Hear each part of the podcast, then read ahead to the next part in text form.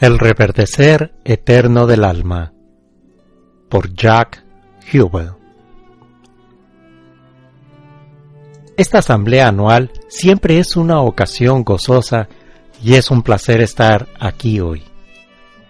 Esperamos que los servicios de las iglesias de la ciencia cristiana y las reuniones vespertinas sean ocasiones sanadoras. Pues bien, esta reunión también puede ser sanadora. Supongamos simplemente que nos enteramos que Jesús está sentado entre nosotros aquí. Ahora bien, me doy cuenta que esto suena absurdo. Pero el punto que deseo transmitir es, ¿cuál sería la actitud de ustedes? ¿Acaso no esperarían de antemano un sentido espiritual que penetrara en esta reunión y que se realizaran curaciones? Sin embargo, Jesús puso bien en claro que no era su presencia humana lo que sanaba. Dijo, el Padre que mora en mí, Él hace las obras. Era la cualidad o naturaleza divina, el Cristo dentro de Él, lo que sanaba. Y es esa misma cualidad divina dentro del hombre lo que sana en la actualidad. La señora Eddy nos dice que hay una influencia divina siempre presente en la conciencia humana. Esta influencia divina, esta emanación de la verdad divina es el Cristo, la idea verdadera de Dios. Por eso, si bien Jesús no está aquí en esta reunión, el Cristo sanador está presente. ¿Acaso Jesús no se estaba refiriendo al Cristo sanador cuando dijo, He aquí yo estoy con vosotros todos los días hasta el fin del mundo? Nuestra guía nos asegura, el Cristo, como idea espiritual, reflejo de Dios, ha venido con cierta medida de poder y gracia a todos los que estaban preparados para recibir al Cristo, la verdad. Por esto, todos los que son receptivos pueden tomar conciencia de la verdad en cierta medida. Por consiguiente, Jesús no tenía el monopolio del Cristo. Hay cierta medida de Cristo en cada uno de nosotros aquí esta tarde. En consecuencia, la habilidad para sanar mediante el Cristo se aplica no sólo a Jesús, sino a cada uno de nosotros ahora. ¿Qué es sanar? Sanar no es mejorar una realidad imperfecta. Sanar es refutar la mentira acerca de una realidad perfecta. La verdad siempre destruye la mentira. Es por eso que el Cristo, que demuestra la verdad absoluta, siempre destruye al error. El Cristo no sana la imperfección real, sino que revela la perfección ya presente con tanta certeza como no puede haber curación sin la presencia del Cristo, tampoco puede estar el Cristo presente sin que tenga lugar la curación. Por eso, ¿qué es lo que impediría que ésta sea una reunión sanadora? Es el supuesto opuesto del Cristo o anticristo. Así como el Cristo es la idea verdadera absoluta que viene a la conciencia humana para destruir al error, el magnetismo animal sería el concepto falso presentado a la conciencia humana para destruir la verdad. En tanto que parezca haber problemas que enfrentar en nuestra vida, mientras parezca haber algo que limite, restrinja o impida nuestras actividades, es preciso que nos defendamos contra las sugestiones mentales agresivas. Una de las sugestiones más comunes es la limitación que nos presenta la edad. El género humano ha aceptado la evidencia del envejecimiento como algo inevitable. Pero la evidencia es sólo una manifestación de sugestiones falsas aceptadas en la conciencia.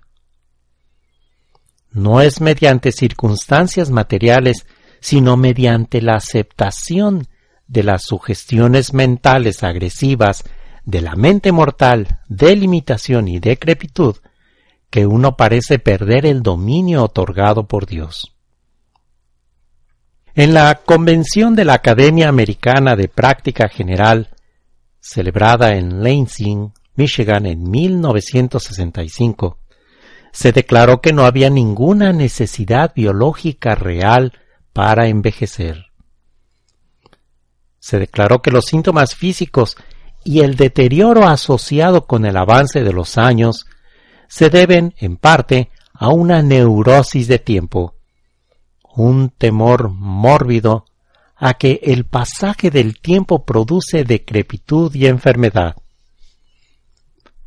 Se dijo que el temor a envejecer es un concepto fatal.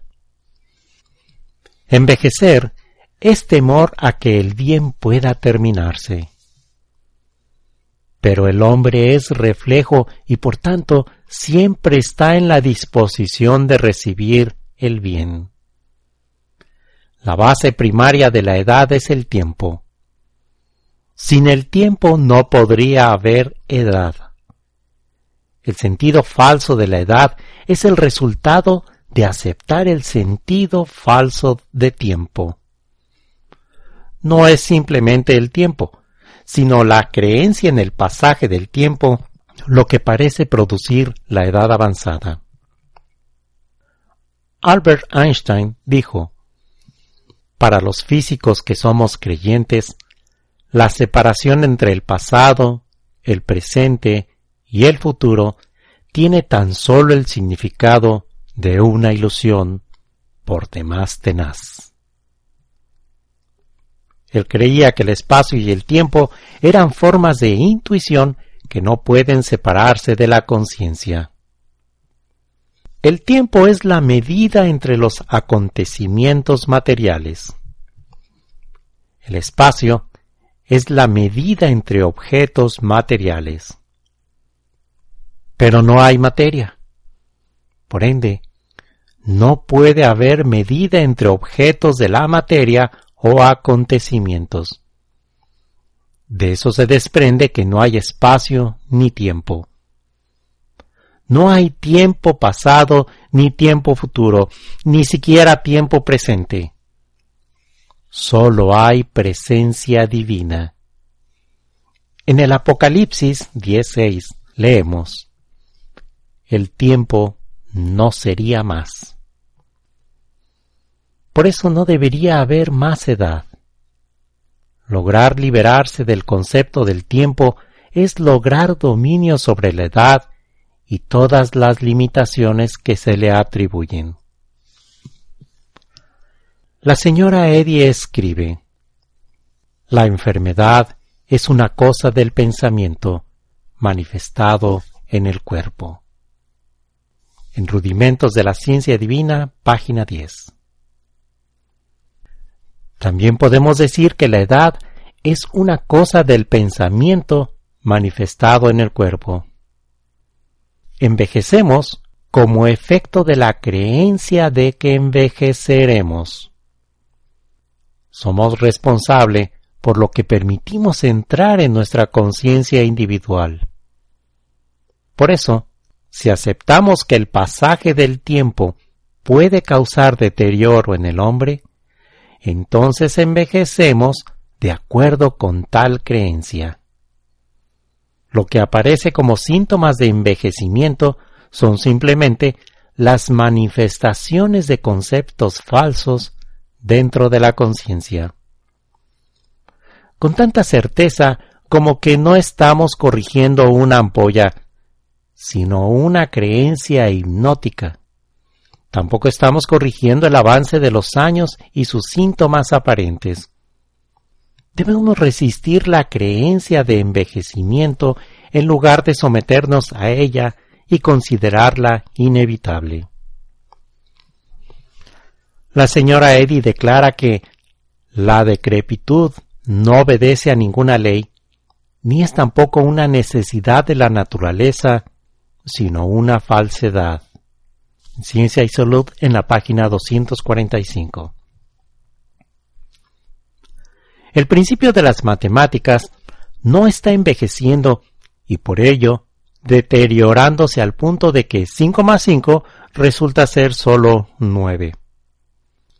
De la misma manera, Dios, el principio divino, no tiene edad, tiempo ni fin. Por lo tanto, el hombre no está sujeto a leyes materiales de decrepitud y decadencia que terminan en muerte. Dios no se está poniendo viejo, tampoco su reflejo está envejeciendo. Cada uno de nosotros expresamos los atributos del alma que son eternos y jamás afectados por la edad. En la proporción en que negamos la edad, estamos refutando lo que aparece como una ley universal. A medida que ustedes y yo refutamos esta así llamada ley y la vemos sólo como una creencia del mundo, podemos ver que no tiene validez para afectar a nadie. Admito que esto no es fácil porque estamos constantemente enfrentados con la creencia del tiempo. Pero por cierto que podemos estar alertas a estas sugestiones específicas que tratan directamente con la edad.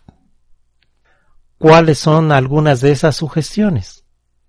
La mente mortal sugiere que la edad tiene una relación directa con el deterioro del cuerpo y se manifiesta en facultades que fallan como la vista, el oído, el equilibrio, la vitalidad, la fuerza, y se deja de ser mentalmente alerta.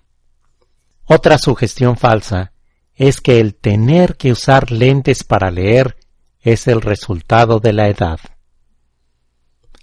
La visión no proviene de órganos materiales llamados ojos, más de lo que el amor proviene de un órgano material llamado corazón, o la inteligencia de un órgano material denominado cerebro.